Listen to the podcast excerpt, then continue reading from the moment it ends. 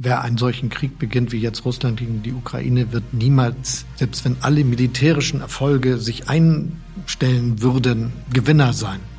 Denn für Russland ist das doch jetzt schon eine große Katastrophe. Und ohne einen Frieden mit der Ukraine wird es doch auf Jahrzehnte für Russland keine Chance mehr geben, eine vernünftige ökonomische Entwicklung zu haben. Wie kann man diesen Krieg dann das beenden? Gleiche, also wie wollen Sie Putin stoppen? Hallo, ich bin Eva Schulz und das ist Deutschland 3000. In diesem Podcast verbringe ich immer so eine gute Stunde mit Menschen aus ganz verschiedenen Bereichen, irgendwo zwischen Pop und Politik.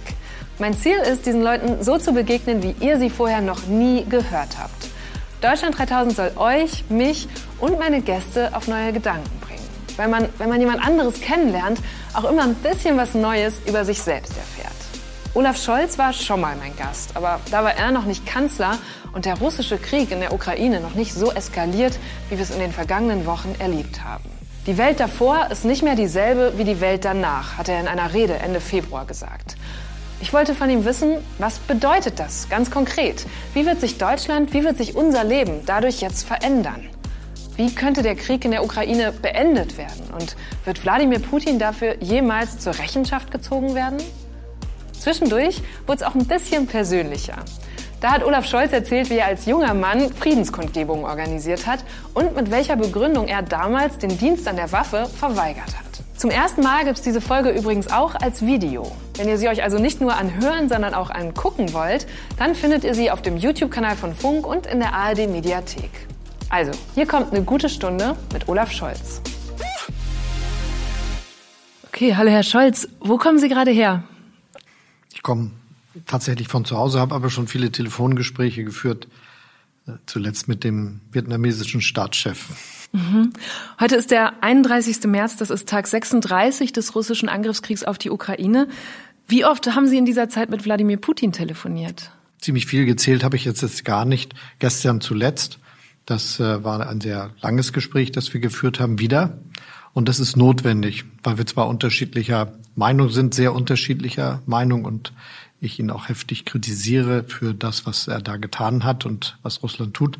Aber es bleibt trotzdem notwendig zu sprechen und auch darauf zu bestehen, dass es ein Ende dieses Krieges gibt, dass es einen Waffenstillstand äh, gibt, dass die Truppen zurückgezogen werden und dass die Ukraine ihr Schicksal selbst bestimmen kann. Und wie läuft so ein Gespräch ab? Wenn Sie jetzt sagen, Sie haben gestern sehr lange gesprochen, hat man da vorher einen festgelegten Zeitslot? Haben Sie Zeit für eine Einstiegsfrage? Also fragt man dann auch, Herr Putin, wo kommen Sie gerade her oder geht es da direkt zur Sache?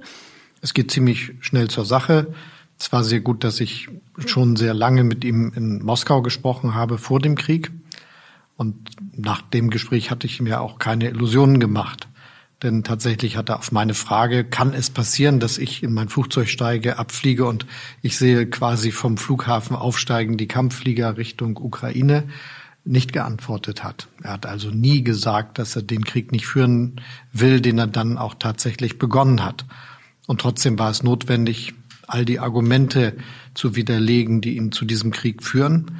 Das ist ja Geopolitik, die Idee, dass äh, da Grenzen verschoben werden müssen. Mhm. Und das ist die größte Bedrohung für den Frieden in Europa, wenn wir den Konsens in Frage stellen, den wir doch nun ein paar Jahrzehnte hatten, dass es nämlich niemals berechtigt und richtig ist, Grenzen mit Gewalt zu verschieben.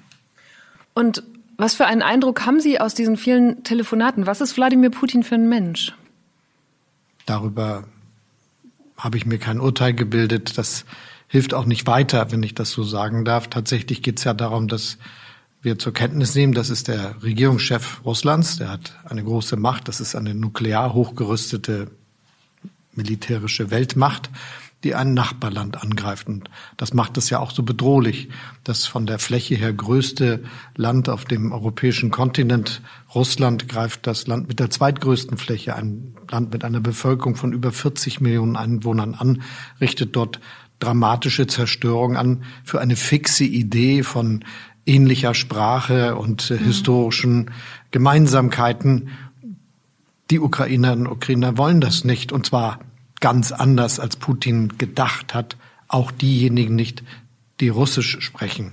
Da In sind sich Sprache alle einig. Sprechen Sie denn eigentlich mit ihm? Putin spricht ja auch fließend Deutsch. Wie finden diese Telefonate statt? Ich spreche Deutsch. Äh, dann, wenn ich zusammen mit meinem französischen Kollegen ein Telefongespräch mit ihm geführt habe, sprechen wir beide Englisch und er dann Russisch, weil es die Sache vereinfacht. Äh, Putin redet Russisch und äh, manchmal auch Deutsch. Und ich hätte jetzt gedacht, was Sie gerade sagen, darüber haben Sie sich kein Urteil gemacht, dass man doch darüber ganz intensiv nachdenken muss. Was ist das für ein Charakter, wenn Sie versuchen, mit diesem Menschen Lösungen zu finden? Zumal er Sie ja immer wieder anlügt. Also kann man dann überhaupt Lösungen finden in solchen Gesprächen? Ich finde, dass es darauf ankommt, dass wir hart in der Sache sind und dass wir ganz klar über die Dinge reden, die gesagt werden müssen. Meine feste Überzeugung, nicht nur meine, wie ich festgestellt habe, ist, dass der russische Präsident auch nicht ordentlich informiert ist, dass die eigenen Dienste, dass äh, das eigene System ihnen viele Wahrheiten auch vorenthält. Zum Beispiel, wie viele russische Soldaten gestorben sind in diesem Krieg. Das sind mit Sicherheit weit über 10.000. Das ist sehr, sehr viel. Und ich erinnere mich noch genau an die Gesichter der jungen Männer, die Spalier gestanden haben, als ich in Moskau war und das Gleiche habe ich ja auch in der Ukraine gesehen, wo ich schon damals gedacht habe, einige von denen sterben vielleicht demnächst in einem Krieg. Das finde ich ist ganz, ganz furchtbar, sich vorzustellen. Stimmt, das ist furchtbar. Was ich aber gerade auch ganz interessant finde, es ist nicht das erste Mal, dass Scholz dieses Bild von den Soldaten verwendet. Das taucht gerade in fast all seinen Interviews auf. Zum Beispiel hier in der Zeit und auch neulich bei Anne Will. Also ich werde die jungen Gesichter der Soldaten, die Spalier gestanden haben, als ich in Moskau war, nicht vergessen. Ich habe die mir genau angeguckt und gedacht, wenn da jetzt ein Krieg beginnt, dann werden ganz viele von denen sterben. Es ist vielleicht auch ganz normal, dass er sowas immer wieder erzählt. Er will ja bestimmte Botschaften rüberbringen. Aber gerade bei solchen konkreten Geschichten fühlt sich auch irgendwie komisch an, oder? Als wüsste er genau, dass sowas Emotionales, wofür er ja sonst nicht unbedingt bekannt ist, bei uns zieht. Aber es ist eben auch ganz, ganz klar, dass man deshalb klar sagen muss, was der Fall ist. Zum Beispiel, die Offensive kommt gar nicht voran. Die mhm. Ukrainerinnen und Ukrainer leisten gemeinsam Widerstand. Wir unterstützen sie auch mit militärischen Mitteln und Defensivwaffen und all dem, was sie brauchen. Wir unterstützen sie finanziell. Die Sanktionen, die Deutschland, Europa, die demokratische Welt verhängt hat gegen Russland, sind hart und wirksam und schädigen die ökonomischen Entwicklungsmöglichkeiten Russlands. Dieser Krieg zerstört nicht nur die Ukraine, sondern auch die Zukunft Russlands. Und kam dieses ganz entschiedene Handeln nicht trotzdem zu spät? Denn rückblickend gab es ja schon ziemlich viele, naja, Red Flags, sei es die Annexion der Krim in 2014, es gab einen Hackerangriff auf den Bundestag im Jahr darauf, es gab äh, den Tiergartenmord oder 2020 die Vergiftung von Alexei Nawalny. Und Deutschland hat da Eskalation immer vermieden und ganz lange diesen Kurs verfolgt, wenn wir eine wirtschaftliche Nähe zu Russland haben, dann können wir auch ein entspanntes Verhältnis mit diesem Land haben. Haben wir uns da am Ende ganz schön was vorgemacht, oder? Ich könnte es mir jetzt ja einfach machen, sagen, ich bin seit Dezember des letzten Jahres der Bundeskanzler der Bundesrepublik Deutschland. Regierungsmitglied waren Aber so einfach vorher. will ich es mir nicht machen. Es sind nach der Krim-Annexion Sanktionen verhängt worden, nicht nur von uns, sondern auch von anderen, die eng abgestimmt waren. Es äh, ist so, dass wir sehr klar reagiert haben und äh, Druck gemacht haben. Deshalb haben wir auch, auch dafür eingesetzt, dass es Vereinbarungen gibt zwischen der Ukraine, Russland, Deutschland und Frankreich, die versucht haben, einen, die letzten beiden einen Gesprächsprozess zu, äh, zustande zu bringen. Das war nicht sehr erfolgreich, das muss man sehr klar sagen. Umso wichtiger ist, dass wir jetzt so hart und entschlossen reagieren. Dem ukrainischen Präsidenten Zelensky ist das immer noch nicht hart und entschlossen genug. Der sagt auch immer wieder, dass als nächstes die baltischen Staaten oder sogar Polen, unser direktes Nachbarland, äh, in Gefahr geraten könnten durch Russland. Sehen Sie diese Gefahr auch? Zunächst mal, wir tun sehr viel. Die Weltgemeinschaft tut sehr viel. Und es wird auch sehr viel militärische Unterstützung geleistet, wenn es um Waffenlieferung geht. Mhm. Das ist auch richtig so, das will ich ganz klar sagen. Gleichzeitig haben wir eine sehr klare Grenze gezogen. Der amerikanische Präsident Biden genauso wie der französische Präsident oder ich oder die Europäische Union oder die NATO insgesamt und der Generalsekretär der NATO, nämlich dass die NATO nicht Kriegspartei wird, dass wir nicht eine unmittelbare militärische Konfrontation zwischen der NATO und Russland suchen, weil das etwas ist, das wir seit Jahrzehnten richtigerweise vermieden haben. Alle wissen, dass das eine militärische Eskalation werden kann, deren Ende man überhaupt nicht mehr vorhersagen kann und die ganz schrecklich wäre. Und deshalb ist das das eine. Und gleichzeitig ist es so, dass wir ja mit unseren Sanktionen zum Beispiel sehr wirksam und sehr effektiv das, sind. Das heißt, für die Sicherheit der baltischen Staaten und Polen sagen Sie, da muss man sich keine Sorgen machen, weil die sind ja in der NATO und da wird Putin nicht rangehen. Da muss man sich Sorgen machen. Deshalb habe ich ja klare Aussagen gemacht, die übrigens dazu geführt haben, dass viele andere Länder in Europa den gleichen Schritt gehen, den Deutschland jetzt geht. Wir werden die Ausgaben, die wir für unsere eigene Landesverteidigung aufwenden, erhöhen. Wir wollen das Ziel, jedes Jahr zwei Prozent unserer Wirtschaftsleistung dafür ausgeben, zu geben, erreichen. Wir werden ein Sondervermögen Aber ob Sie von da jetzt 100 wirklich diese Anführerrolle hatten, Herr Scholz, wenn sogar der äh, polnische Ministerpräsident noch nach Berlin kommen musste, um Sie von härteren Sanktionen zu überzeugen? Musste er nicht, ehrlicherweise. Wenn er anrufen sagt, kann ich mal vorbeikommen, sage ich gerne ja. So war das auch. Hm. Das ist eine Entscheidung, die ich selber mit vielen Freunden besprochen und vorbereitet habe und die natürlich eine Reaktion ist, die ich als deutscher Regierungschef auf eine solche Aggression, die Russland gegen die Ukraine dort vornimmt, auch richtigerweise vorbereiten musste. Denn das ist doch das, was wir jetzt von Putin hören, dass wenn das Recht ihm nicht passt, er es übertritt und Gewalt anwendet. Und darauf muss man klar die Aussage treffen, wir sind stark genug. Es ist nicht möglich, uns anzugreifen. Und deshalb ist es auch so, dass wir uns stärken, dass wir die NATO, das Verteidigungsbündnis stärken. Und das habe ich im Deutschen Bundestag sehr klar gesagt. Die Beistandsverpflichtung in der NATO bedeutet, dass wir gemeinsam die baltischen Staaten oder Polen, die Staaten an der Ostgrenze der, der NATO verteidigen werden vor einem Angriff durch Russland. Was ist mit Ländern wie Georgien oder Moldau, das zwischen Rumänien und der Ukraine liegt, die nicht Mitglied in der NATO sind? Die sind dadurch ja jetzt trotzdem sehr stark gefährdet. Wer kann die noch schützen? Das ist das Recht und dass wir zurückkehren zu einer Situation, in der die territoriale Integrität, die Unverletzbarkeit von Grenzen souveräner Staaten wieder außer Frage stehen. Das ist ja auch der Grund, warum wir jetzt so hart reagieren und darauf bestehen, dass das erneut das Prinzip wird, dass die Staaten in Europa miteinander verbindlich vereinbaren und worauf sich auch alle verlassen können. Trotzdem, die NATO ist äh, eine, ein Bündnis, das sich konstituiert aus vielen demokratischen Staaten, die sehr ähnliche Perspektiven verfolgen und das eben auch mit dieser so unbedingten Beistandspflicht verbunden ist. Und deshalb ist das das, was für die NATO-Staaten gilt. Und das heißt aber, Georgien und Moldau sind im Grunde sich selber überlassen. Das heißt es nicht. Wir fühlen uns ja verantwortlich und ich habe das eben schon beschrieben. Trotzdem wäre es falsch zu sagen, dass die NATO gewissermaßen auf der ganzen Welt agiert und überall, sondern sie ist ein Bündnis zur Verteidigung, ein transatlantisches Bündnis zwischen Nordamerika, USA und Kanada und den westlichen europäischen Staaten, von denen ja die meisten, die in der NATO sind, auch in der Europäischen Union sind. Ich bin 1990 geboren in eine recht sichere Welt, in eine Welt, äh, die irgendwie eine hoffnungsvolle Zeit war. Mir wurde vermittelt, die EU, das ist der Garant für Wohlstand und für Frieden. Und es hat sich alles recht unbeschwert angefühlt. Und Sie sind aufgewachsen in oder waren jugendlich in den 70er und 80er Jahren zu Zeiten des Kalten Krieges. Was haben Sie daran für Erinnerungen und was glauben Sie, wie hat sich unser Aufwachsen dadurch unterschieden? Zunächst mal ist der Kalte Krieg und ist die die Bedrohung zwischen einer großen kriegerischen Eskalation zwischen West und Ost natürlich das gewesen, was alle im Kopf hatten, mhm. die in meiner Generation aufgewachsen sind und diejenigen, die noch davor geboren wurden und die ganz Alten, die auch Erfahrungen noch gemacht haben als Kinder, zum Beispiel äh, im Zweiten Weltkrieg, die erinnern sich natürlich an diese ganze Zeit in Europa ganz anders nochmal. Trotzdem, dass die ganze Welt in einem atomaren Konflikt untergehen könnte, das ist etwas, was mir immer sehr bewusst gewesen ist und mich als jungen Mann auch sehr bewegt hat und politisch bewegt hat.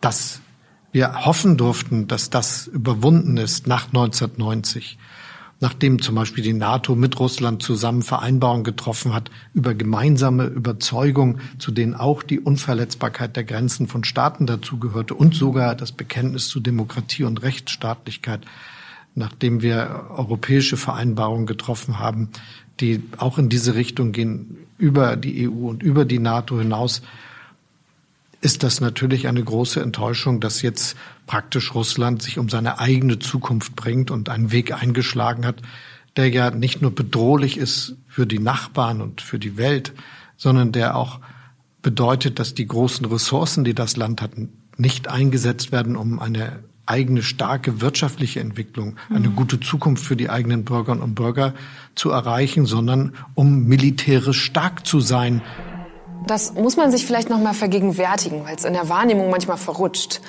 Russland ist zwar, wenn es rein um die Fläche geht, das mit Abstand größte Land der Welt und eben eine Atommacht. Wirtschaftlich gesehen ist es aber kein besonders großer Player. Im vergangenen Jahr machten Öl- und Gasexporte rund ein Drittel des Staatshaushaltes aus. Davon ist das Land also extrem abhängig. Von den Milliarden, die es damit verdient, kommt aber kaum was bei der Bevölkerung an. Viele Russen und Russinnen leben in Armut. Laut einer unabhängigen Erhebung aus dem Jahr 2018 hatten ein Fünftel nicht mal Zugang zur Kanalisation. Und das ist natürlich die Rückkehr dieser großen Sorge, mit der ich aufgewachsen bin, dass es zu einer großen Konfrontation kommen kann. Und das ist das, was wir als Aufgabe haben, wenn wir in öffentlicher Verantwortung stehen, das zu verhindern. Ich will ja mit diesem Gespräch heute auch rausfinden, für insbesondere jüngere Leute, die uns zuhören oder zuschauen, was erwartet Sie jetzt? Wie ändert sich das, was ich gerade beschrieben habe, wie ich zum Beispiel aufgewachsen bin? Was haben wir da zu erwarten? Deswegen interessiert mich natürlich auch diese Sorge, wenn Sie sagen, die war damals so omnipräsent. Wo brach die sich in Ihrem Alltag Bahn? Oder wie, wie hat sich das da unterschieden? Oder kam Ihnen jetzt vielleicht auch irgendwas wieder hoch in den letzten Wochen aus dieser Zeit? Nein, also ausdrücklich nicht, weil das wäre doch eine falsche Beschreibung der Wirklichkeit. Ich habe nicht jeden Tag in Angst gelebt. Ich habe mhm. als junger Mann das getan, was alle gerne tun. Und Aber hatten Sie dann so ein Friedensbewegungsposter im Zimmer oder sind so mit Buttons am Rucksack rumgelaufen, wenn Sie auch sagen, das hat Sie politisch bewegt? So ein Poster hatte ich nicht, aber ich habe Friedenskundgebung organisiert, mhm. sogar als Vertreter meiner Jugendorganisation, der Jusos, der Jugendorganisation ja. der SPD mit organisiert, eine der großen Kundgebungen am Bonner Hofgarten mhm. gegen die damaligen militärischen Rüstungspläne. Und das hat mich schon sehr bewegt und sehr äh, geprägt auch. Trotzdem müssen wir zur Kenntnis nehmen, wie die Zeit heute ist. Wir haben große Möglichkeiten in der Welt, dass sie multilateral wird, dass viele Länder in der Welt stark werden, die es über Jahrzehnte, Jahrhunderte nicht sein konnten, auch wegen der kolonialen Praktiken Europas in der Welt und dass das eigentlich eine gute Entwicklung nimmt. Aber das wird natürlich nur dann wirklich sicher sein, wenn die Staaten sich jeweils für sich selber auch entscheiden, als Demokratien an dieser Welt teilzunehmen, weil das auch immer eine Versicherung dafür ist, dass es friedlich zugeht. Die äh, Friedenskundgebung, von denen Sie gerade sprechen, äh, ich habe was gefunden jetzt bei der Vorbereitung vom September 87. Da haben Sie bei einer FDJ-Friedenskundgebung in der DDR gesprochen als stellvertretender JUSO-Vorsitzender. Lassen Sie uns da mal kurz reinhören. Moment. Erstmalig seit 1945 besteht die Möglichkeit, zu einer realen Abrüstungsvereinbarung zu kommen. Frieden kann heute und in dieser Welt nicht mehr militärisch hergestellt werden. Sicherheit und Frieden sind nur politisch herstellbar. Da war die Stimme noch ein bisschen höher. Und ich habe mich gefragt, also ich hole das jetzt nicht raus, so von wegen Age Badge, das haben Sie damals gesagt, sondern weil ich mich gefragt habe, was wohl der damals Ende 20-jährige Juso Olaf gesagt hätte, wenn er gewusst hätte, boy, in 35 Jahren bin ich Kanzler und in einer Situation, die heute wieder viele an damals erinnert. Naja, das äh, ist schon ein Unterschied, was die heutige Situation mhm. ausmacht. Es gibt ja ein Buch, das so ungefähr den Titel hat, wie Russland die Demokratie gewann und wieder verlor, von einer russisch-amerikanischen Autorin, das ich ganz beeindruckend finde. Und darum geht's ja in Wahrheit auch ein bisschen, dass äh, die Entwicklung, die seit 1990 möglich gewesen ist, dass das Verschwinden des eisernen Vorhangs dass die Entwicklung von Demokratie in den mittel- und osteuropäischen Ländern, dass sogar die demokratischen Entwicklungen, die dann in Russland, in der Ukraine mhm. möglich geworden sind, plötzlich, jedenfalls was Russland betrifft, je zum Erliegen gekommen sind und dass es wieder rückwärts geht und sich dort eine immer autokratischere Herrschaft entfaltet, die natürlich nicht nur bedrohlich ist für die Bürgerinnen und Bürger des Landes, mhm.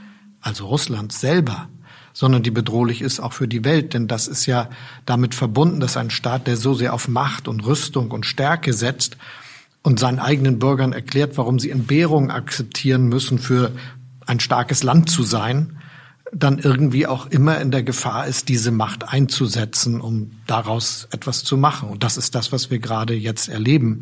Deshalb hoffe ich, dass es demokratische Perspektiven in Russland gibt, die allerdings eine Sache der Bürgerinnen und Bürger Russlands sind. Das muss man ausdrücklich immer klar sagen. Das ist nicht etwas, was von außen kommen kann. Das kann nur von innen kommen. Aber gleichzeitig, finde ich, muss man auch sagen, dass es eben nicht möglich ist, dass wir auf die Bedrohung, die von der Gewalt ausgeht, dadurch reagieren, dass wir selber uns nicht stark genug machen, um mhm. die Botschaft auszusenden. Wage es nicht. Sie haben in der Regierungserklärung wenige Tage nach diesem Überfall von einer Zeitenwende gesprochen und haben gesagt, die Welt danach ist nicht mehr dieselbe wie davor. Und ich frage mich, auf was für eine neue Welt müssen wir uns jetzt einstellen? Und Sie haben gerade schon beschrieben, damals haben Sie auch nicht jeden Tag in Sorge gelebt. Ich frage mich aber natürlich trotzdem, wie wird sich Deutschland und wie wird sich ganz konkret das Leben von jedem und jeder Einzelnen dadurch jetzt verändern? Jetzt erstmal ist die ganz konkrete Konfliktsituation da und wir haben Sanktionen gegen Russland verhängt, aber die spüren wir ja auch. Es werden große Entwicklungsmöglichkeiten für die Welt abgeschnitten, denn wenn es zur Konfrontation kommt, bedeutet das immer, dass es weniger Möglichkeiten zu einer guten Wohlstandsentwicklung gibt als ohne diese Konfrontation. Und natürlich hat es Konsequenzen, wenn wir uns zusammenschließen müssen, um gemeinsam sicherzustellen, dass wir nicht Opfer einer Gewalthandlung werden. Gleichzeitig hat aber das, was jetzt passiert, doch auch zu einem großen Zusammenschluss beigetragen und der macht ja auch Hoffnung. Die Europäische Union ist so einig, wie sie lange nicht mehr gewesen ist. Und diese Einigkeit, hoffe ich, wird sich dann auch erstrecken, nicht nur darauf, dass wir gemeinsam sagen, wir werden stark zusammenstehen und wir mhm. machen Druck, dass die Ukraine selber über ihr eigenes Land und die, die eigene Zukunft entscheiden kann sondern das bedeutet auch, dass wir uns nochmal neu versichern, dass das, was uns zusammenführt, die Demokratie und der Rechtsstaat, der Schutz von Minderheiten, Meinungsfreiheit, alles das, was dazugehört ist, und dass das dann natürlich auch für alle Staaten in der Europäischen Union zum Beispiel als Prinzip gilt. Und natürlich hoffe ich auch, dass wir bedroht durch diese Situation mehr Tempo machen bei den Sachen, die uns wichtig sind, beim Zusammenschluss Europa, aber zum Beispiel auch bei der Bekämpfung des Klimawandels. Denn wenn wir jetzt wissen, wir sind abhängig von Importen von Kohle, Gas und Öl und anderen Rohstoffen, dann ist das natürlich eine gute Perspektive, dass wir sowieso vorhaben, bis 2045 ein Industrieland zu sein, das klimaneutral ist und das auf diese Importe zur, zum, als Heizstoffe, als Betriebsstoffe, als Kraftstoffe nicht mehr angewiesen ist. Mhm. Im Wahlkampf hatten Sie noch gesagt, diese amerikanische Vorstellung davon, dass wir so abhängig vom Gas seien, die stimmt ja nicht, die ist falsch. Jetzt merken wir, das sind wir doch. Wir sind sogar so abhängig, dass ein Embargo, sagen Sie, wir uns nicht leisten können, dass das nicht in Frage kommt, keine fossilen Energien mehr von Russland zu kaufen, obwohl das eigentlich eine außenpolitisch sehr effektive Sanktion sein könnte. Na, wir sind nicht so abhängig, wie einige in den USA sich das vorgestellt haben. Es sind 25 Prozent unserer Energieproduktion, die am Gas hängen. Und davon stammt ungefähr die Hälfte aus russischen Importen. Und wenn wir jetzt sagen, wir wollen ohnehin den Weg gehen weg davon, dann ist das der eine Auftrag, der sowieso besteht wegen des Klimawandels und der Notwendigkeit, ihn aufzuhalten. Aber es ist gleichzeitig ein Stück Unabhängigkeit und Souveränität, dass wir damit gewinnen, ökonomisch und äh, politisch. Stichwort Zeitenwende.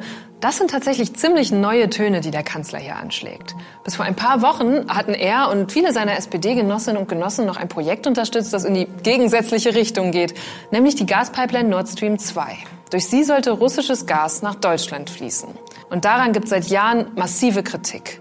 Die Klimabewegung war dagegen, weil sie generell raus will aus fossilen Energien. Die Ukraine war dagegen, weil diese Pipeline nicht mehr durch sie durchgeht, sondern an ihr vorbei und sie aber sowohl finanziell als auch geopolitisch auf Gastransporte angewiesen sei. Und die USA waren dagegen unter anderem, weil sie fanden, dass Deutschland dadurch zu nah an Russland ranrückt. Nach Putins Angriff auf die Ukraine wurde Nord Stream 2 jetzt gestoppt. Nach wie vor verbrauchen wir in Deutschland aber riesige Mengen an Gas. Etwa 40 Prozent davon kommen auch aktuell noch aus Russland. Und Russland wiederum kriegt dafür ordentlich Geld von uns. Damit würden wir den Krieg mitfinanzieren, sagen die Leute, die jetzt einen Boykott fordern. Der könnte einige von Putins ältesten Vertrauten direkt treffen, weil die ihre Macht um den Energiesektor aufgebaut haben und würde den russischen Staatshaushalt weiter schwächen. Allerdings leugnet auch niemand, dass so ein Embargo auch massive Auswirkungen auf die deutsche Wirtschaft haben würde. Und umgekehrt geht es darum, dass wir jetzt sofort dafür sorgen, dass wir alternative Quellen jederzeit anstellen können. Und da gibt es in der Tat äh, Herausforderungen zu bewältigen, die unterschiedlich kompliziert sind. Wir haben die Hoffnung, dass wir andere Bezugsquellen, was Öl und Kohle betrifft, gewinnen können. Da, wo heute Russland der Lieferant ist, noch knapp in diesem Jahr. Da sind die Unternehmen dran, da sind wir dran. Und wir wollen das Gleiche erreichen, was Gas betrifft, so dass wir jederzeit umswitchen können und einfach sagen können, wir sind nicht abhängig, wir haben auch andere Bezugsquellen. Das ist aber viel herausfordernder, weil dazu muss man Leitungen bauen, dazu muss man Häfen bauen, in denen das Gas importiert werden kann. Wenn es nicht mit einer Pipeline kommt, muss es mit einem Schiff kommen und das muss man technisch möglich machen. Aber genau das haben wir vorbereitet. Schon im Dezember, gerade als ich Kanzler geworden bin, habe ich Diskussionen geführt mit äh, meinem Team, mit äh, dem Wirtschaftsminister, mit äh, dem Nachrichtendienst, mit der Bundesnetzagentur über die Frage, wie kriegen wir das hin, dass wir damit umgehen können, falls wir keine Lieferung mehr bekommen. Und ich kann für mich in Anspruch nehmen, dass ich auch schon viele Jahre mich immer dafür eingesetzt habe, dass wir solche Terminals an der deutschen Nordseeküste bauen. Trotzdem ist es jetzt ja noch nicht so weit. Wenn jetzt entweder aus Russland der Hahn zugedreht würde, wie es immer heißt, oder wir aber sagen würden, wir machen das jetzt nicht mehr, weil das ist die nächste Stufe, mit der wir Russland signalisieren, das geht nicht, was da gerade passiert, da sagen Sie, da sind Sie nicht zu bereit, obwohl es eine breite Gesellschaft gerade gibt, die sagt, warum machen wir nicht mehr? Das ist auch eine Frage, die mich jetzt im Vorfeld dieses Gesprächs sehr oft erreicht hat aus unserer Community oder auch aus meinem Bekanntenkreis, wenn ich das erzählt habe. Warum macht Deutschland das nicht? Warum machen wir nicht noch mehr? Erstens, wir haben sehr viel gemacht. Die Sanktionen, die jetzt verhängt worden sind, sind weitgehend von uns mit den USA und in enger Absprache mit der Europäischen Union entwickelt worden und auch nicht erst nach Kriegsausbruch, sondern viele, viele Wochen vorher, wo wir uns sehr intensiv darum gekümmert haben, sehr wirksame, sehr präzise Sanktionen zu entwickeln, was den Finanzsektor, was den Export von Hochtechnologie und anderes betrifft die immer das Ziel hatten, dass sie Russland mehr schädigen als die Länder, die die Sanktionen verhängen. Und warum haben Sie dann noch so lange gezögert, die auch umzusetzen? Das hat ja immer nur wenige Tage gedauert. Das ja, sind vier bis sechs die Sanktionen. Die letzten, die den SWIFT-Ausschluss äh, mitgemacht haben und hat auch bei den Waffenlieferungen lange gezögert. Ehrlicherweise stimmt es einfach nicht, sondern wir sind diejenigen, die die Konzepte entwickelt haben und nicht zuerst zur Zeitung gegangen sind, sondern zuerst mal gewissermaßen in den War Room und darüber nachgedacht haben, was ist überhaupt sinnvoll und was kann man machen. Und die Konzepte, die wir da politisch entwickelt und vorgeschlagen haben, sind es auch geworden. Und zwar alle. Das will ich ausdrücklich dazu sagen. Wir haben zum Beispiel, was jetzt das Bankensystem betrifft, sichergestellt, dass es Ausschlüsse gibt. Wir haben etwas vorgeschlagen, was es noch gar nicht gegeben hat, nämlich auch entsprechende Sanktionen gegen die Zentralbank. Das ist mit keinem vergleichbaren Land wie Russland je gemacht worden und deshalb nicht nur sehr weitreichend, sondern auch sehr wirksam. Wir haben allerdings sichergestellt, dass wenn wir Sanktionen nicht auf alle Bereiche verhängen, gleichzeitig Waren, die man bestellt oder verkauft, mhm. auch bezahlt werden können. Und das haben am Ende alle mitgemacht.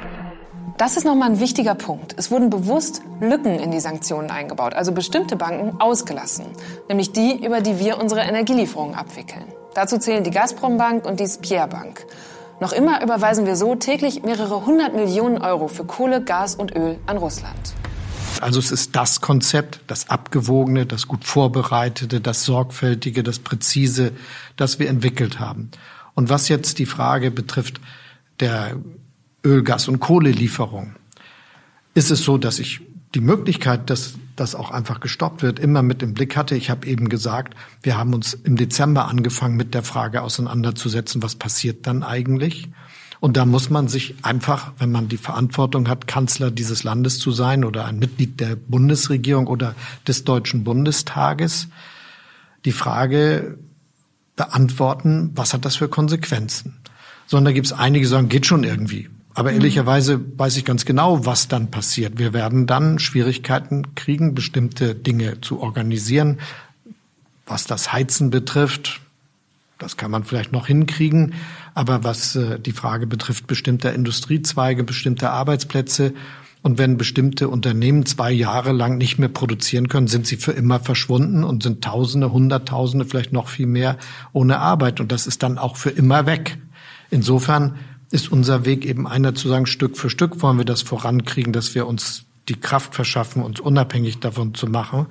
Und das ist zwar nicht in jedem Planspiel der Fall, vor allem wenn man es abends am Computer designt und denkt, es ist in einer Minute gemacht, aber so ein Rohr, das an die deutsche Nordseeküste verlegt wird, das dauert ein bisschen und die Regasifizierungsanlagen, die dann an der deutschen Nordseeküste errichtet werden müssen, die müssen auch erstmal gebaut werden. Wir werden das alles dramatisch beschleunigen und Gott sei Dank haben sich einige darum ja schon lange gekümmert, weil das immer ein Interesse war, zum Beispiel aus Hamburg heraus sowas zu kriegen. Und deshalb gibt's fertige Konzepte, die wir jetzt umsetzen. In der Zwischenzeit setzen sich die Kriegshandlungen in der Ukraine aber fort. Und ich habe Ihnen gerade gesagt, diese Frage, warum macht Deutschland nicht mehr, kam auf ganz viele verschiedene Weisen. Eine Perspektive gab es dabei, die hat mich persönlich sehr berührt. Äh, die habe ich Ihnen auch als Sprachnachricht mitgebracht von Alexandra aus Berlin.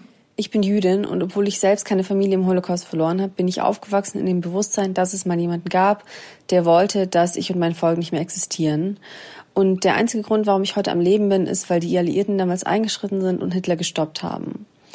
Und ich weiß, dass die Situation in der Ukraine nicht komplett vergleichbar ist, aber in einigen Punkten eben doch. Der überfällt ein, man kann glaube ich inzwischen sagen, Diktator, ein souveränes Land. Und er sagt öffentlich, dass er nicht möchte, dass es die Ukraine gibt. Die Ukraine hat für ihn einfach kein Existenzrecht. Er kesselt Städte ein, er bringt Zivilisten um. Und es ist für mich als Deutsche inzwischen, aber eben auch als Jüdin sehr, sehr schwer zu ertragen, dass Deutschland das immer wieder predigt, dass sowas nie wieder passieren darf, sich nicht stärker in der Ukraine engagiert. Erstmal ist das schwer zu ertragen. Es ist eigentlich gar nicht zu ertragen. Jedenfalls geht es mir so. Und das gehört zu den ganz bitteren Dingen, mit denen wir umgehen müssen. Ich habe darüber sehr lange über solche Fragen mit Helmut Schmidt noch sprechen können, dem früheren Kanzler aus Hamburg.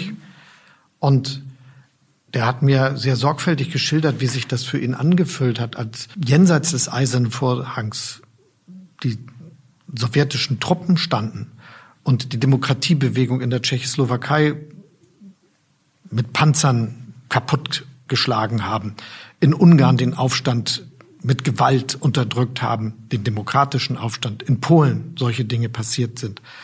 Und auch zum Beispiel die Demokratiebewegung, die sich im Osten Deutschlands äh, aufgemacht hatte und dann auch mit Gewalt unterdrückt wurde. Das alles im Bewusstsein einer Welt, in der es jederzeit zu einer dramatischen atomaren Eskalation hätte kommen können. Und die Situation jetzt ist eine andere, aber sie ist insoweit immer auch die gleiche, die wir bedenken müssen, dass wenn es zu einer direkten militärischen Konfrontation zwischen der NATO und Russland kommt, dass die ultimate militärische Eskalation ist, die es in Europa gibt. Da geht es nicht darum, ob wir in einem Land helfen irgendwo, sondern geht es um die Frage, kann es passieren, dass es einen Krieg zwischen der NATO und Russland gibt. Und da ist Präsident Biden genauso klar, wie ich es bin. Das wollen wir und werden wir vermeiden, weil das unverantwortlich wäre gegenüber dem Schicksal der Menschheit. Alles, was da drunter ist, was man daneben tun kann, das tun wir mit den großen Sanktionen, mit denen Putin übrigens nicht gerechnet hat, weder mit der Einheit der NATO, der Europäischen Union, des, der demokratischen Länder hat auch nicht damit gerechnet, dass es einen so großen Widerstand in der Generalversammlung der Vereinten Nationen gibt und dass wir solche Sanktionen beschließen können. Und gleichzeitig haben wir viele finanzielle Mittel mobilisiert, seit vielen Jahren übrigens schon, um die Ukraine zu unterstützen. Da ist Deutschland immer der größte zivile Unterstützer der Ukraine gewesen. Naja, Unterstützung kam von unserer Seite vor allem seit der Annexion der Krim 2014. Zur Wahrheit gehört auch, dass Deutschland neben Frankreich mit dafür verantwortlich war, dass die Ukraine nie in die NATO aufgenommen wurde. Unter anderem, weil man Putin nicht verärgern wollte. Ich bin schon ein bisschen enttäuscht, dass Scholz nicht mehr auf die Sprachnachricht und Deutschlands historische Verantwortung eingeht. Im Zweiten Weltkrieg wurde mehr als die Hälfte der ukrainischen Juden und Jüdinnen von Nazis ermordet. Und ich finde, das ist nochmal eine zusätzliche Dimension des Dilemmas, in dem wir hier stecken. Und jetzt in diesem Krieg haben Deutschland und viele andere Länder ein jahrzehntelanges Prinzip beiseite gepackt, nämlich dass in Krisengebiete keine Waffen exportiert werden. Wir exportieren Waffen in die Ukraine und das ist auch richtig so. Die Menschen versuchen gerade verzweifelt die Ukraine zu verlassen, oder zumindest sehr, sehr viele. Wir erleben die größte Fluchtbewegung in Europa seit dem Zweiten Weltkrieg und allein in Deutschland sind Schätzungen zufolge schon fast eine halbe Million Geflüchtete angekommen. Jetzt hat die EU sogar zum allerersten Mal diese sogenannte Massenzustromrichtlinie in Kraft gesetzt. Die gibt den Geflüchteten ganz unkomplizierten Schutzstatus, Zugang zu Sozialhilfe und eine Arbeitserlaubnis. Und das alles ohne eine Obergrenze. Warum geht das alles jetzt und 2015, 16 ging das noch nicht? Deutschland hat ja sehr viele Flüchtlinge aufgenommen, 2015, 16. Mhm. Und äh, aber da wurde über Obergrenzen diskutiert und da waren all diese Zugänge sehr viel schwieriger und komplizierter für die Leute. Deutschland hat 2015 sehr viele Flüchtlinge aufgenommen und einige andere Länder auch, aber nicht alle. Deshalb ist es jetzt was ganz Besonderes, dass in der Europäischen Union diese Entscheidung möglich war und dass sich alle gemeinsam verantwortlich fühlen, dafür die Flüchtlinge aufzunehmen. Wir wissen, dass die meisten jetzt ankommen in den östlichen Ländern, ähm, ganz viele in Polen, über mhm. zwei Millionen schon und sehr viele in Deutschland. Das wird sicher so sein, dass die allermeisten sich in Polen und Deutschland äh, aufhalten werden und dort Schutz suchen. Aber immerhin haben alle anderen erklärt, auch ihren Beitrag leisten zu wollen, auch wenn die gegenwärtig unterschiedlich groß sind, die Beiträge. Deshalb ist es gut, dass wir versuchen, dort auch für Solidarität zu werben, dass auch andere Länder mehr tun, damit nicht einige wenige die ganze Aufgabe schultern müssen. Aber was ich hoffe jetzt aus den verschiedenen Flucht-Migrationsbewegungen der letzten Jahre von allen gelernt worden sein wird, ist, dass die Idee, das ist ja bei den anderen und nicht bei mir und die sollen mal selber damit klarkommen, nur bis zur nächsten Fluchtmigrationswelle aufgeht. Wir haben viele Jahre große Fluchtmigrationsströme gehabt nach äh, Portugal, Spanien, nach, äh, mhm. nach Malta, nach äh, Italien. Wir haben dann aber erlebt, dass viele Länder im Norden Europas, übrigens auch Deutschland, zu der Zeit oft gesagt haben, es ist euer Problem. Wir haben die große Fluchtmigrationsbewegung gesehen, 2015 folgende, nach dem furchtbaren Krieg des syrischen Diktators gegen das eigene Volk und dem Irakkrieg. Wir haben dann jetzt erlebt die Situation, als der belarussische Diktator versucht hat, Menschen zu missbrauchen, um seine eigene Diktatur ja. durchzusetzen, indem er Flugzeuge, Leute in Flugzeuge eingeladen hat und sie dann an die Grenze gekarrt hat, da war es schon klar für viele, dass das jetzt etwas ist, wo man sagen kann, Länder, die oft gedacht haben, bei ihnen passiert das nicht, da passierte es jetzt. Und da baut Polen jetzt aber eine Mauer. Weil diese muslimischen Flüchtlinge möchte man nicht. Nein, das darf einfach nie sein, dass man zulässt, dass ein Diktator Menschen missbraucht, gewissermaßen, um Druck zu machen dafür, dass er sein eigenes Volk unterdrücken kann. Und deshalb haben wir sehr schnell mit den Ländern, wo die abgeflogen sind, gesprochen und mittlerweile sind die meisten auch wieder zurück. Das haben wir auch finanziell unterstützt, in den Irak geflogen oder anderswo, wo sie hergekommen sind. Und das hat, ist praktisch Stück für Stück zurückgegangen. Da war es wichtig zu sagen, so ein Spiel darf nicht aufgehen. Und das Gleiche ist aber auch jetzt wieder, dass jetzt sehr viele kommen. Und da ist es nun plötzlich anders, nämlich dass alle sagen, das ist zwar vielleicht jetzt nicht bei uns, sondern zuerst mal in äh, den baltischen mhm. Staaten, in Polen, in der Slowakei, in Ungarn, in Rumänien, in Bulgarien und den nächsten Ländern und ganz viel Deutschland. Aber es ist auch bei uns. Und, und diese Solidarität, daraus muss man politisch etwas machen. Wie erklären Sie sich das denn, dass das jetzt anders empfunden wird dieses Mal? Es wird viele Ursachen geben und nicht nur eine. Aber ich hoffe, dass ein bisschen eine Rolle spielt, dass so Stück für Stück viele gelernt haben, dass diese Idee, das ist ja nicht bei uns, sondern das Problem der anderen nie aufgeht, dass man sowieso besser zusammenhält. Das Zweite ist, dass über die Zeit auch allmählich ein Gefühl dafür wächst, dass Flucht ein Phänomen ist, das leider aus der Welt, in der wir leben, nicht so schnell verschwinden wird. Es gibt 40 bis 60 Millionen Flüchtlinge auf der Welt. Die meisten übrigens nicht auf dem Weg nach Europa, sondern im eigenen Land unterwegs oder ins Nachbarland in Asien, in Afrika, im Süden Amerikas. Und eigentlich müsste eine verantwortliche Politik im Hinblick auf Flüchtlinge so sein, dass wir uns auch verantwortlich fühlen für die Situation dort und zum Beispiel dort Integrationsperspektiven und Entwicklungsperspektiven mit ermöglichen in dem Land, wo sie Schutz gefunden haben. Oft übrigens ein Land, das nicht allen Maßstäben entspricht, die wir haben, aber was erstmal sicher ist.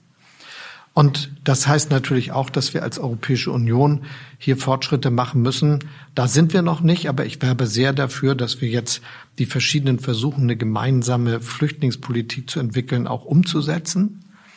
Und dann hat das natürlich auch etwas zu tun mit dem, was uns in diesem Gespräch gemeinsam bewegt. Diese furchtbare Katastrophe, die wir hier unmittelbar vor unserer Haustür sehen, das Mitleiden mit den Bürgern und Bürgern der Ukraine und das Gefühl, dass wir die nicht alleine lassen dürfen.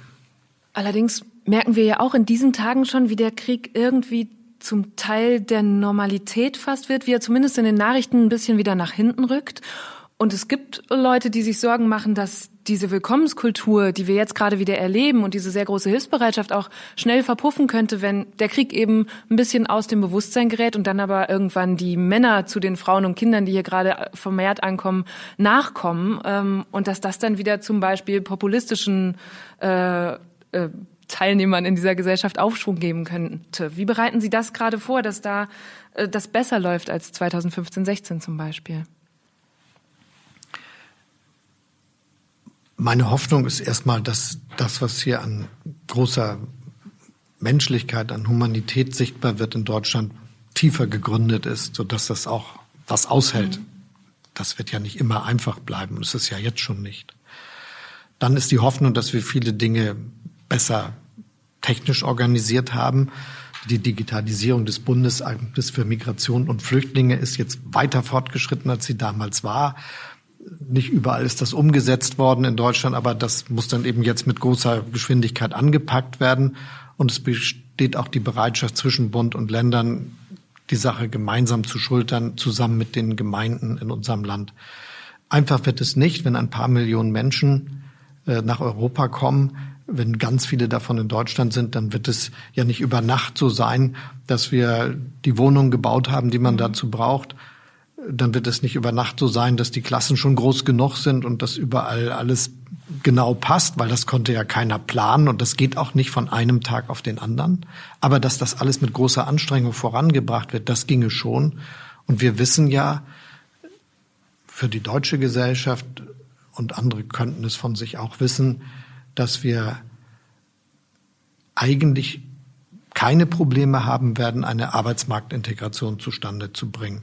Denn unsere Arbeitsmärkte suchen verzweifelt nach Fachkräften. Das heißt, das ist gerade ein Moment, in dem es auch gut klappen könnte, wenn wir dann konsequent diesen Weg gehen. Es ist auch ein Moment, äh, in dem die Preise steigen und in dem ganz viele Leute ächzen, weil Tanken teurer wird, Heizen teurer wird, auch Lebensmittel sehr wahrscheinlich bald teurer werden, wenn sich diese zum Beispiel gesteigerten Transportkosten durchschlagen. Worauf müssen wir uns da einstellen? Wie viel teurer wird das Leben und für wie lange? Die Preise, was Energieimporte betrifft, sind ja schon länger gestiegen.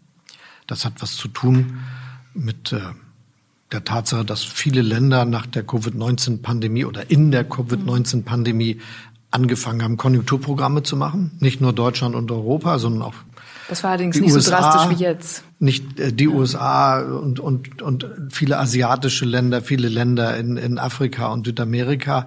Und das wirkt sich natürlich in einer gestiegenen Nachfrage aus. Jetzt wird das noch mal mehr durch die Tatsache, dass ein großer Exporteur ja gerade sich selbst vom Markt nimmt, mehr oder weniger. Äh, und das wird ja Konsequenzen haben.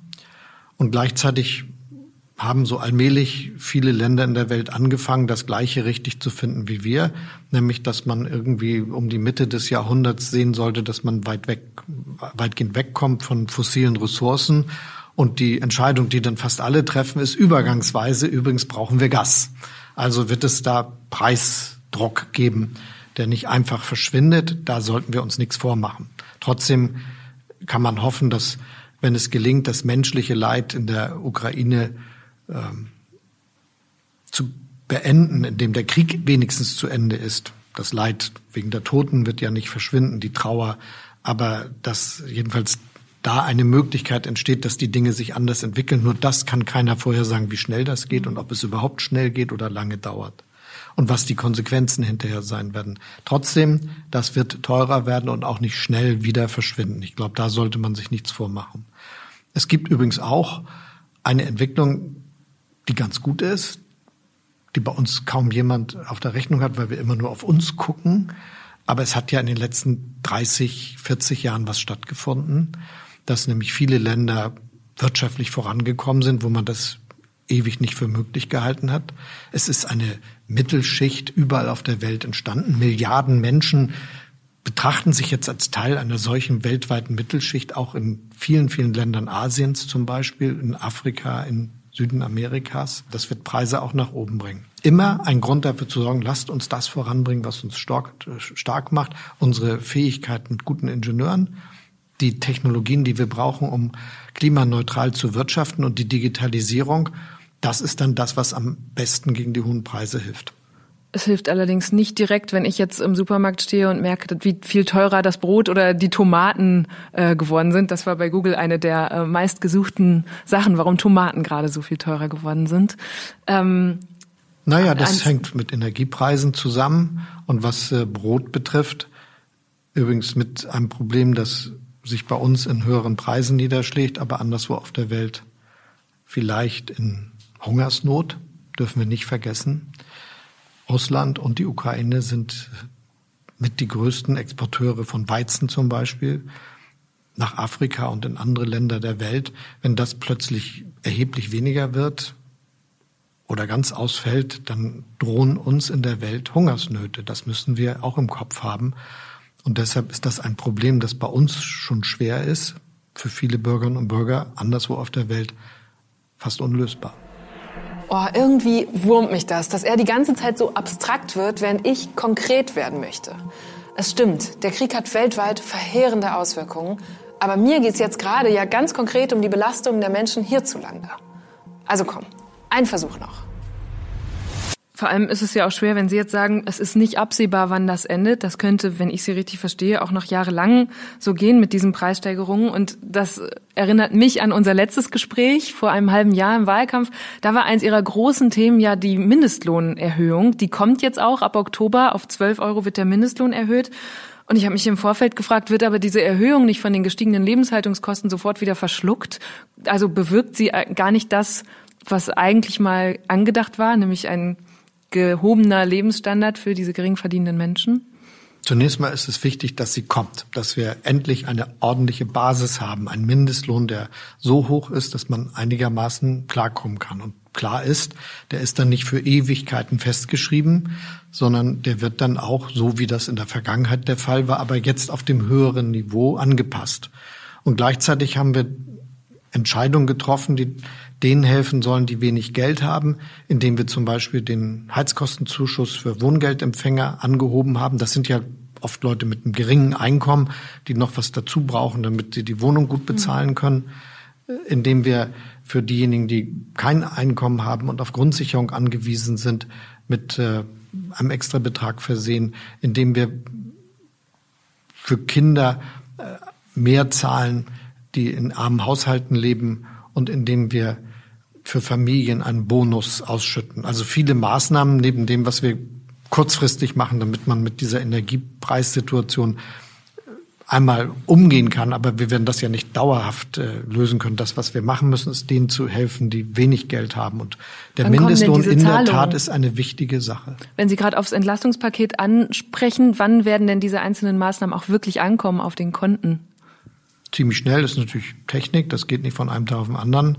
Aber da arbeiten jetzt alle mit Hochdruck dran, die Gesetze in den Bundestag einzubringen, dort beschlossen zu kriegen und dann die Auszahlung auch äh, zustande zu kriegen. Manches wird schon noch bis zum Sommer brauchen, mhm. aber es soll so schnell wie möglich gehen. Aber das heißt so eher nicht April, Mai, sondern Sommer. Das ist ja muss ja beschlossen werden als Gesetz und mhm. muss technisch Ja, nur das, was ich eben meinte. Im Supermarkt ist es jetzt schon teurer. Klar.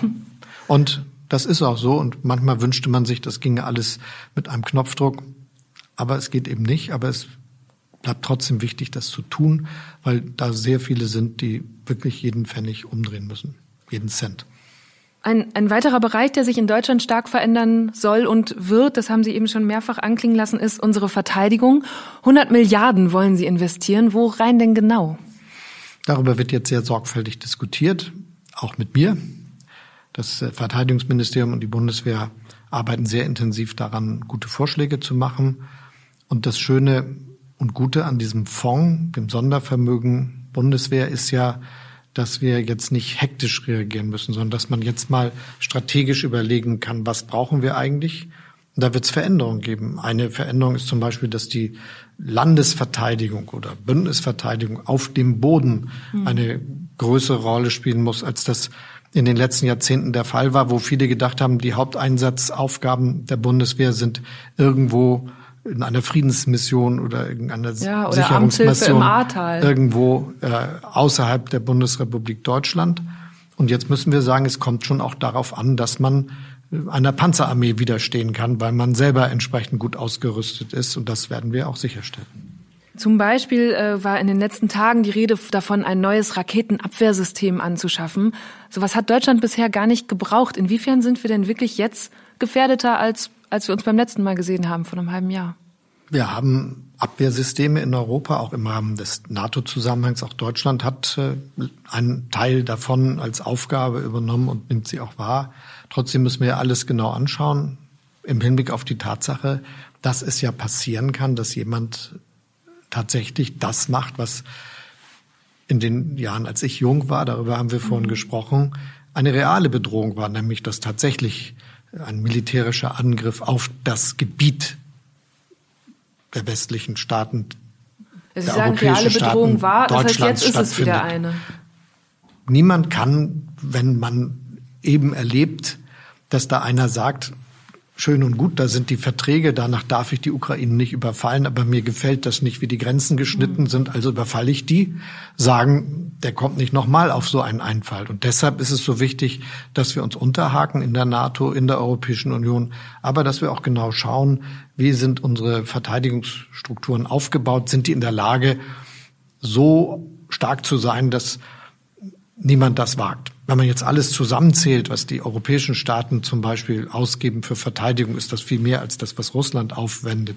Aber es muss eben gut koordiniert werden. Und dadurch, dass wir unsere Aufwendung alle zusammen nochmal steigern, hat das natürlich Konsequenzen für die Gesamt, das Gesamtergebnis, so dass wir sagen können, wir sind jetzt schon ziemlich stark, aber wir bereiten das jetzt so gut vor, dass es wirklich nicht passieren kann, dass jemand diesen Einfall verfolgt, NATO-Territorium anzugreifen. Über den Zustand der Bundeswehr wird oft gesagt, die sei kaputt gespart worden. Das ist aber, wenn überhaupt, denn nur ein Teil der Wahrheit, sondern es gibt auch viele strukturelle Probleme und die lassen sich ja nicht einfach mit noch mehr Geld beheben. Wie wollen Sie die denn angehen? Zunächst mal kriegt die Bundeswehr sehr viel Geld, über 50 Milliarden Euro jedes Jahr. Und Deutschland gibt bei den Vergleichszahlen, die ich mir angeguckt habe, unter den EU-Staaten am meisten für Verteidigung aus.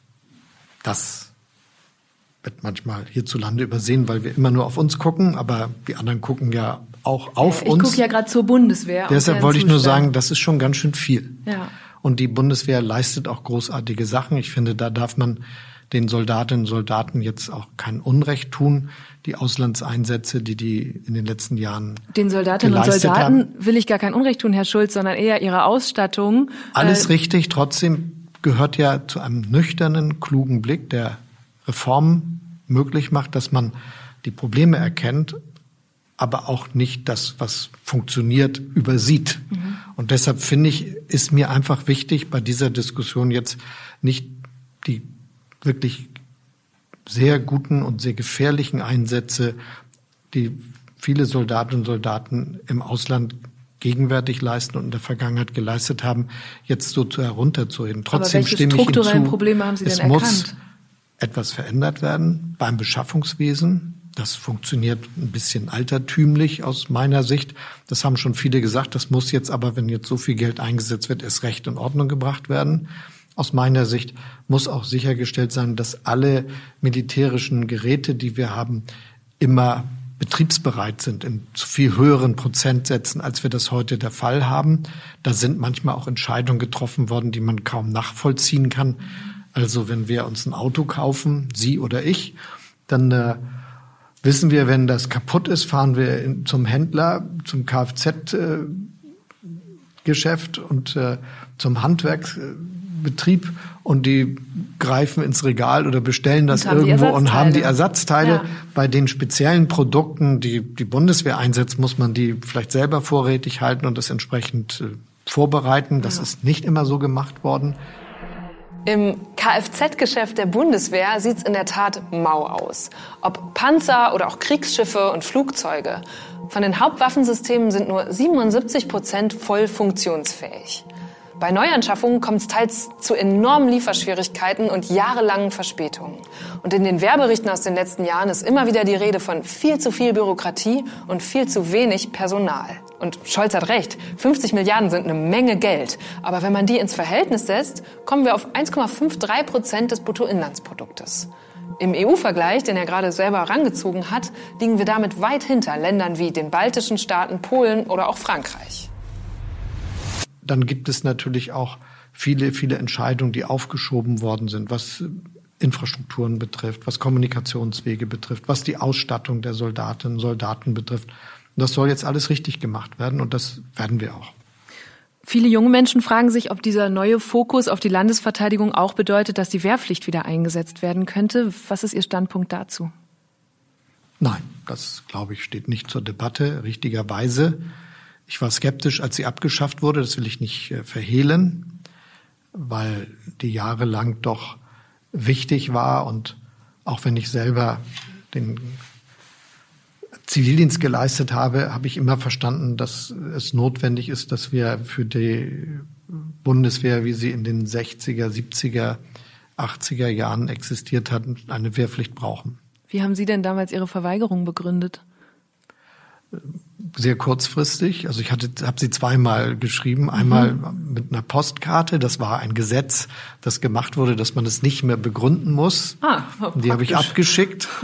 Aber kurz bevor es wirksam wurde, wurde das aufgehoben und dann musste man doch begründen. Das mhm. habe ich dann aber Jahre später getan und jetzt muss ich zugeben, nachdem ich meine Juristenausbildung fast ja, vollendet Studium, hatte ne? mhm. und wo ich auch schon Urteile geschrieben hatte, Urteilsentwürfe, muss ich ja ehrlicherweise sagen, für eine Kammer, die über Kriegsdienstverweigerer entschieden hatte am Verwaltungsgericht. Also ich kannte mich mit dem Thema aus und deshalb habe ich das begründet mit äh, Erfahrungen, die ich gemacht habe, Erzählungen auch meiner Eltern über ihre mhm. Kriegserfahrungen, mit äh, äh, Dingen, die mich später bewegt haben, humanistischen Perspektiven, wie sie mit Martin Luther King verbunden waren, aber eben auch, indem ich mir einen Witz erlaubt habe und gesagt habe, ich hätte alle Bücher von Karl May gelesen und die jeweiligen Helden hätten niemals jemanden getötet, auch wenn da viele Leute in den Büchern ums Leben gekommen sind. Das hätte mich moralisch sehr geprägt. Irgendwie bin ich mit dem Witz durchgekommen. Und diese Kriegserfahrung Ihrer Eltern, wie prägen die jetzt heute gerade Ihren Alltag im Management dieser Krise oder ist das gerade auch vielleicht wieder ein Gesprächsthema bei Ihnen? Das ist etwas, was mir sehr präsent ist und ich weiß ganz genau, dass bei vielen, die jetzt über 80 sind, ein ganzes Kino im Kopf abläuft. Mhm. All das, was die als Kinder ja erlebt haben, das kommt jetzt wieder hoch. Und ich finde, das ist doch jetzt das Bemerkenswerte. Der Krieg spielt plötzlich eine so große Rolle in unser aller Leben aber ganz besonders bei den ganz Alten, die ihn als Kinder erlebt haben und zum Beispiel jetzt bei den Kindern und bei sehr jungen Leuten, die diese Erfahrung nicht gemacht haben, Gott sei Dank, aber die sich jetzt plötzlich fragen, was bedeutet das? Und deshalb finde ich, muss man ja auch mit Kindern sprechen über die Frage, kann das passieren, dass der Krieg zu uns kommt? So fragen die mich das. Mhm. Und da kann ich ja nur sagen, alles, was wir tun, ist dazu da, damit das nicht der Fall ist. Und wir werden alles tun, damit es auch nicht dazu kommt. Das sorgt auch dafür, dass Sie gerade ziemlich äh, lange Arbeitszeiten haben. Aus Ihrem Umfeld habe ich gehört, dass es in den letzten Wochen Nächte gab, in denen Sie gar nicht geschlafen haben. Was machen Sie dann an so einem Morgen, um in die Gänge zu kommen? Ich stelle mir das vor wie so einen diplomatischen Hangover, den man irgendwann hat. Na, wenn das so ist, dann muss man einfach weitermachen. In der Regel geht es gut. Jedenfalls ist das meine Erfahrung und es sollte ja auch nicht immer sein, aber ich habe jetzt äh,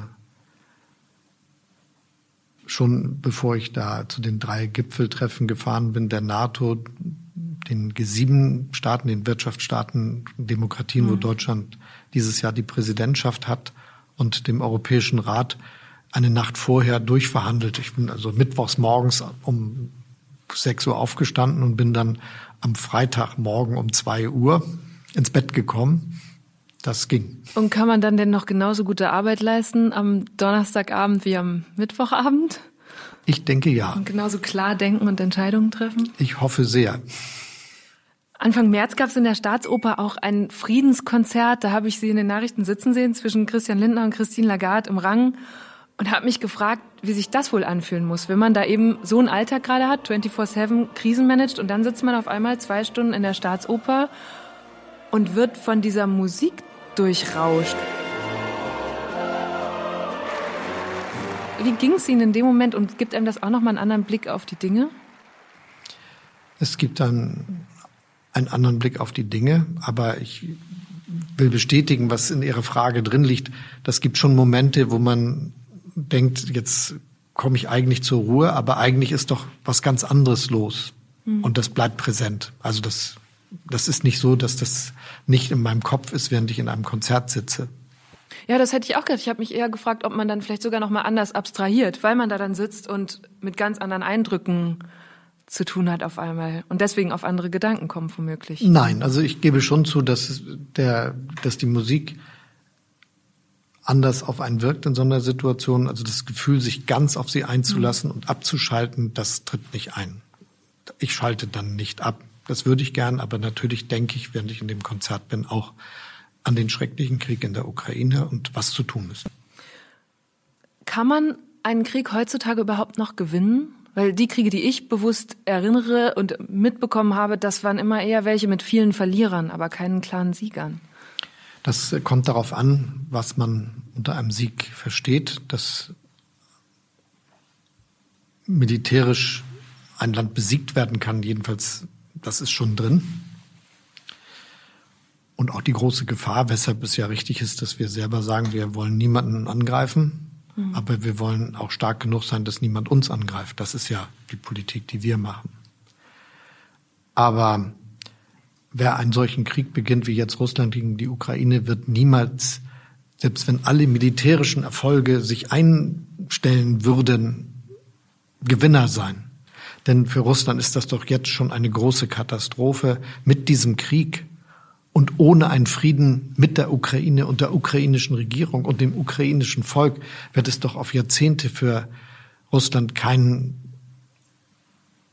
Chance mehr geben, eine vernünftige ökonomische Entwicklung zu haben. Wie kann man diesen Krieg dann das beenden? Gleiche, also wie wollen Sie Putin stoppen? Das Gleiche gilt für die Frage, äh, wie viel Land er dort erobern kann. Das sind irre militärische Kosten.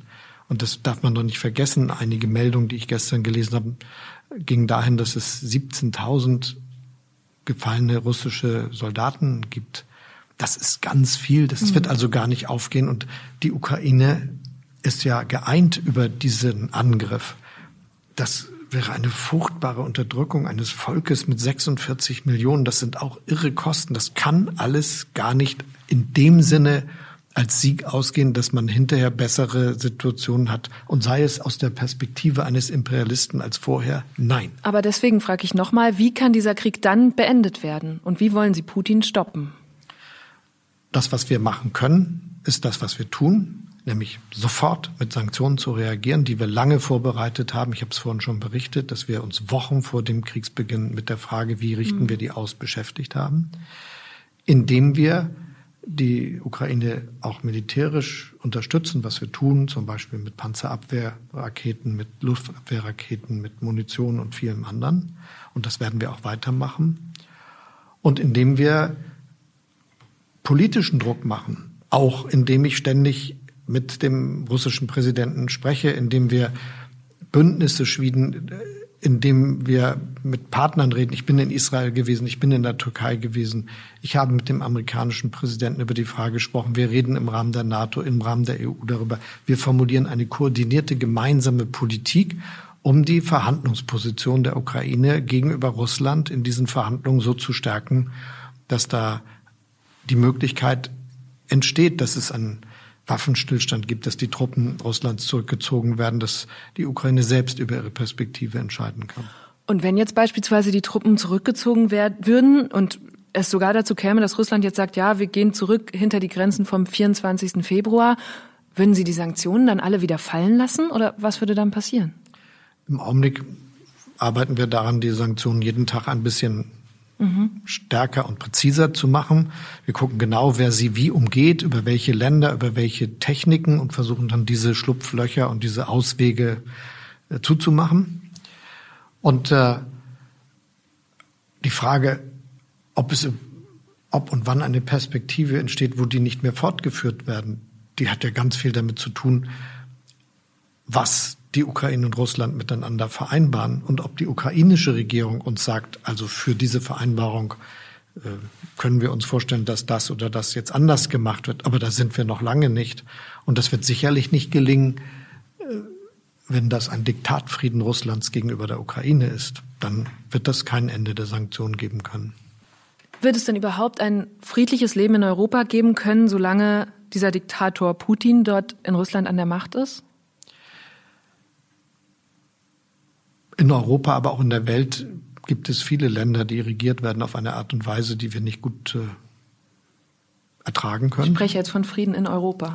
Klar, trotzdem gilt es für, das, für die ganze Welt und auch für Europa, dass wir ja die Frage, wer da regiert und wie ein Land regiert wird, nicht zu entscheiden haben.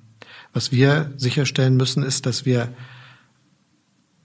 Verträge zwischen den Ländern haben, die dazu führen, dass jedes Land seine eigene Entwicklung nehmen kann, dass die Ukraine nebenan zu Russland eine demokratische Entwicklung nehmen kann, die rechtsstaatlich ausbauen kann, all das voranbringen kann, was in den letzten Jahren auf der Tagesordnung gestanden hat, um das Land zu verändern, ohne dass Russland sagt, das gefällt mir aber nicht, dass direkt neben meiner Grenze eine Demokratie existiert, in mhm. der Freiheitsrechte existieren, die die russische Regierung ihren Bürgern nicht gewährt. Aber das, Sie sagen, Russland sagt, das ist ja dann Putin, der das sagt. Deswegen meine Frage, ob es überhaupt möglich ist, zu einer friedlichen Situation wieder zu kommen, solange dieser Mann an der Macht ist. Ich finde, dass es zu unseren Klarheiten gehören muss, dass wir die Frage, wer ein Land regiert, den Ländern selbst überlassen müssen. Das ist nicht eine Entscheidung, die wir von außen treffen können. Allerdings müssen die Diktatoren, die Autokraten dieser Welt damit leben, dass neben ihnen Länder existieren, in denen es besser zugeht. Denn das ist meine feste innere Überzeugung, dass die meisten Menschen auf der Welt gerne in einer Demokratie leben würden, in einem Land, in dem man das nicht korrupt ist, in einem Land, in dem man seine Meinung sagen kann, in dem man sich auf die Gerichte verlassen kann, dass sie nach rechtsstaatlichen Kriterien entscheiden und wo man als politische oder sonstige Minderheit sich nicht fürchten muss, dass man nicht die Mehrheit ist. Mhm. Sie haben im Gegensatz zu Präsident Biden, den Sie eben auch schon erwähnt haben, Wladimir Putin bisher nicht eindeutig als Kriegsverbrecher bezeichnet. Sie haben äh, in einem anderen Interview mit der Zeit gesagt, der Krieg sei ein Verbrechen und es sei Putins Krieg. Wird er dafür jemals zur Rechenschaft gezogen werden? Die zuständigen Gerichte beschäftigen sich ja mit dieser Frage schon und fangen an zu ermitteln. Ähm, Jetzt geht es darum, dass wir ein Ende des Krieges erreichen. Das ist die erste Frage und die anderen Fragen kommen später. Okay, Herr Scholz, vielen Dank für das Gespräch. Schönen Dank. Das war eine gute Stunde mit Olaf Scholz. Ich wollte herausfinden, wie diese Zeitenwende, von der er im Bundestag gesprochen hat, unseren Alltag prägen wird. Ein paar Antworten hat er gegeben. Die Dinge unseres alltäglichen Lebens werden teurer. Die Bundeswehr wird eine neue Rolle und die Landesverteidigung eine höhere Priorität kriegen. Und es werden noch viele weitere tausend Geflüchtete zu uns kommen. Und wir wissen noch nicht, für wie lange. Denn darauf, wie dieser Krieg ausgehen wird, hatte der Kanzler keine Antwort. Stellenweise war er mir zu abstrakt. Klar, er muss die großen Zusammenhänge im Blick haben, er bestimmt sie ja mit. Aber wenn wir immer zu weit rauszoomen, drohen die ganz konkreten einzelnen Schicksale so in der Unschärfe zu verschwimmen. In der Ukraine werden gerade ganze Städte zerstört, Familien zerrissen und wir wissen nicht, wie viele Menschen noch in diesem Krieg sterben werden. Es ist ein kaum zu ertragendes Dilemma, dass wir nicht noch mehr helfen, um noch viel größeres Leid in Europa zu verhindern. Mein Name ist Eva Schulz. Ihr findet mich und Deutschland 3000 auf Instagram, Facebook, TikTok und natürlich überall, wo es Podcasts gibt. Jeden zweiten Mittwoch gibt es eine neue gute Stunde. Also, bis hoffentlich bald. Macht's gut. Oh, Moment! Einen Tipp habe ich noch zum Schluss. Der neue ARD-Podcast Alles ist anders widmet sich den vielen verschiedenen Facetten und Auswirkungen des Kriegs in Europa. In der aktuellen Folge beschäftigen sich meine Kolleginnen Caro Bredendieck und Christine Hartauer damit, wie Diplomatie ganz konkret funktioniert. Es stehen also beide Seiten vor diesem riesigen Berg an Punkten und auch mit komplett gegensätzlichen Standpunkten. Mhm. Und wie geht man das jetzt an? Da hat der Ex-Botschafter Martin Kobler seinen persönlichen Verhandlungs- und Motivationstrick verraten. Meine Taktik war eben immer, an das Ende zu denken und vom Ende dann zurück. Also nimmt an, ihr habt Frieden, ja, sagen wir mal in fünf Jahren. Wie stellt ihr euch das Zusammenleben vor? Und was müssen wir heute tun, dass wir diesen Zustand erreichen? Alle Folgen von Alles ist anders, Krieg in Europa, hört ihr in der ARD Audiothek und auf allen anderen Podcast-Plattformen.